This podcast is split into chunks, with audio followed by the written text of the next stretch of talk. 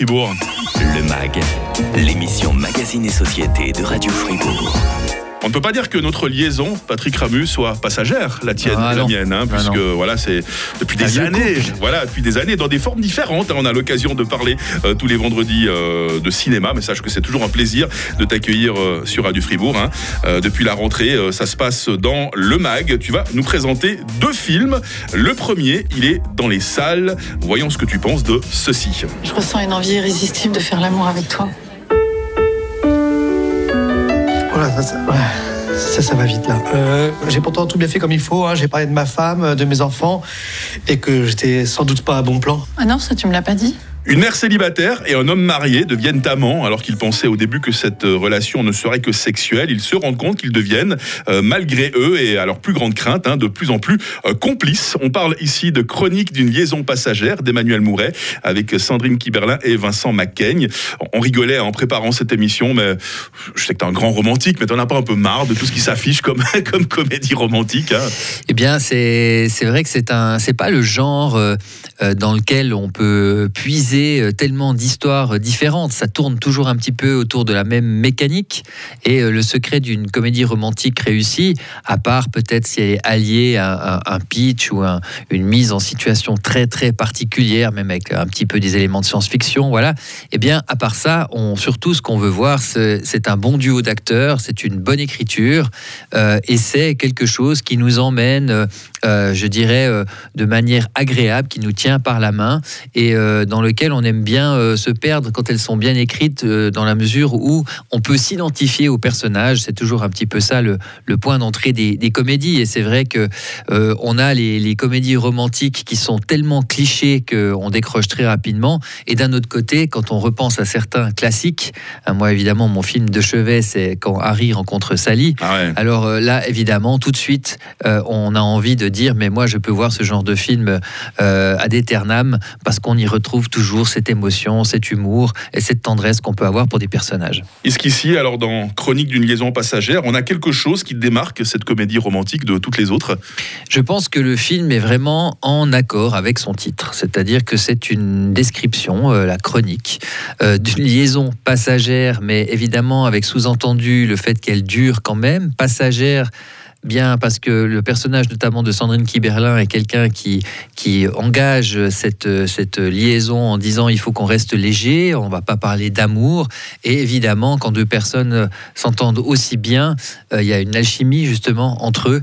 Euh, la question est de savoir ensuite euh, quand est-ce que les sentiments euh, arrivent. Et en fait, on a comme ça des vignettes euh, qui sont euh, qui s'enchaînent et qui nous montrent l'évolution de cette euh, de cette relation avec évidemment quand même sous le l'apparence d'une légèreté des tourments et des questionnements sur l'avenir à deux. Est-ce que c'est plutôt l'humour ou est-ce que c'est plutôt la, la tendresse euh, qui domine dans ce film, Patrick? Alors je trouve, et tu l'as vu aussi, hein, c'est pas un Mhm. film vraiment drôle. Euh, Il y a quelques moments amusants, c'est quand Vincent Macaigne se perd dans des, dans des développements, et comme il essaie toujours de se justifier, euh, il est très très euh, euh, comme ça, c'est un, c'est pas, c'est un bavard. hein. Voilà, il faut dire qu'il n'est pas du tout sûr de lui, alors qu'en face de lui, il a Sandrine Kiberlin qui, dans son rôle, assure vraiment. Ah hein. ouais, exactement. Donc ça, c'est peut-être le petit décalage qui est amusant. Sinon, si on veut parler de tendresse,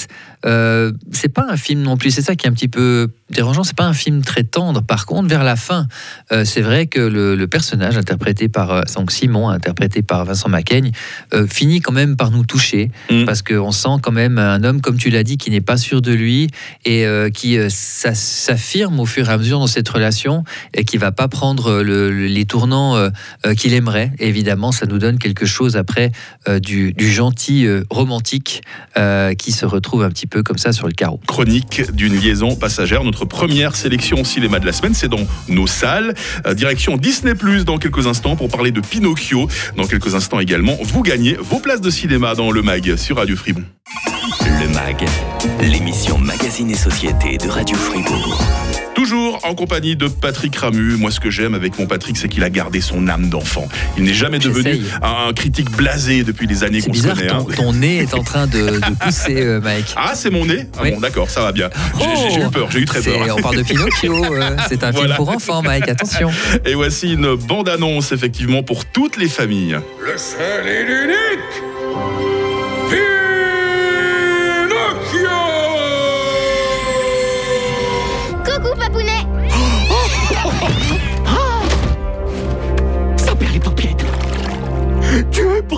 vrai garçon.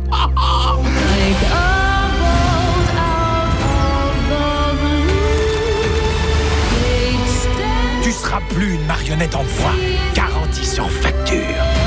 Toutes les générations hein, connaissent cette histoire, un pantin de bois sculpté par un vieil homme solitaire qui est bien décidé à vivre la plus palpitante des aventures pour devenir un vrai petit garçon. Et ben voilà, Pinocchio de retour pour la énième fois en 2022 avec euh, Tom Hanks hein, qui joue euh, Geppetto, le papa de Pinocchio, et la réalisation de Robert Zemeckis. C'est sur Disney+. Est-ce que ce nouveau Pinocchio a réussi à toucher Patrick Ramu? Eh bien non. Ah. Euh, il a failli me toucher avec justement son nez.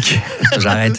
Je rappelle que c'est son nez. hein. Oui, non, ça m'a pas. Alors, c'est un choix un peu bizarre. Savez que le personnage, vous l'avez vu sans doute de Pinocchio, en fait, reprend euh, le design du film d'animation. hein. C'est c'est- c'est Mhm. ça qui est assez étonnant.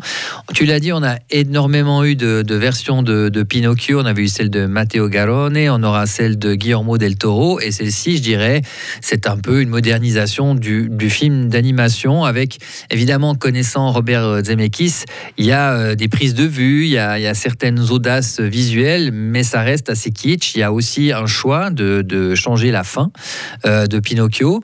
Il y a un regard, oui, certes un petit peu ironique la part de Zemeckis, mais c'est vraiment pas pour moi une grande réussite. Pour moi, c'est pas une adaptation euh, vraiment stimulante. J'attends plutôt celle de Guillermo del Toro pour me faire un avis. En tout cas, actuellement, c'est la version de Robert Zemeckis de Pinocchio qui est dans nos salles. Bah, tiens, en parlant de Robert Zemeckis, moi, ça me fait tout de suite penser à ça. hein. Hey, money.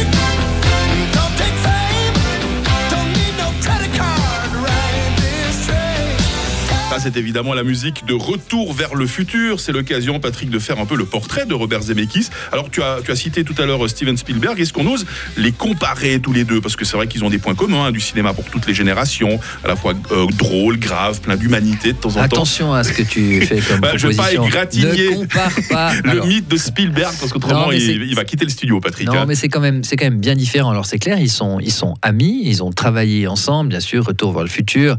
Euh, mais Robert Zemeckis, c'est quand même, un- c'est plus peut-être un, artisan, un technicien euh, du cinéma qui est très occupé euh, par la, nécessité de faire avancer le langage. Donc il a fait euh, avec son travail sur la motion capture, euh, sur ses effets spéciaux intégrés dans Forrest Gump, euh, il a vraiment fait avancer cet aspect-là. Après, sa filmographie, euh, à part quelques films marquants, on l'a dit, Retour vers le futur, Qui veut la peau de Roger Rabbit, euh, si je pense quand même à Seul au monde, euh, Forrest Gump, je l'ai cité, ce sont des films vraiment qui sont vraiment de, très bonne qualité. Mais après, depuis la dernière décennie, euh, Bienvenue à Marwen, Allié, euh, les films d'animation, notamment aussi euh, Polar Express, Beowulf, c'est quand même pas extraordinaire. Et c'est pour ça que Zemeckis, c'est un réalisateur intéressant, important certes, mais qui non, qui ne fait pas partie des, selon moi, hein, des maîtres de la réalisation à l'image de Spielberg, Scorsese et compagnie. Le MAG, l'émission Magazine et Société de Radio Fribourg. Bon, je vois toute une liasse de places de cinéma qui euh, dépasse de ta poche. Patrick, c'est pas toi qui vas aller voir tous ces films ce week-end. T'as des cadeaux pour nos auditeurs. Hein Oui, oui, on va faire comme ah, ça. voilà, des places pour aller voir le film de votre choix dans la vaste programmation de nos salles partenaires, Arena et, et Cinémotion. On a parlé de Pinocchio. Euh, comment s'appelle le papa euh, de Pinocchio? Trois propositions, Patrick Alors, Paolo, Benito, Ma- Geppetto. Ma, allez-y par WhatsApp au 079 euh, 127 Giuseppe. 70 60. Aldo, Je redonne le numéro. Marcello. 079 127 70 60 avec votre réponse, euh, votre nom et votre adresse complète. On vous souhaite euh, bonne chance pour ces places de cinéma. Puis nous, Patrick, on se dit ciao Et ciao. à la, Arrivederci. à la semaine prochaine dans le MAG pour parler à nouveau cinéma. Passe un bon week-end. Nous sommes bilingues.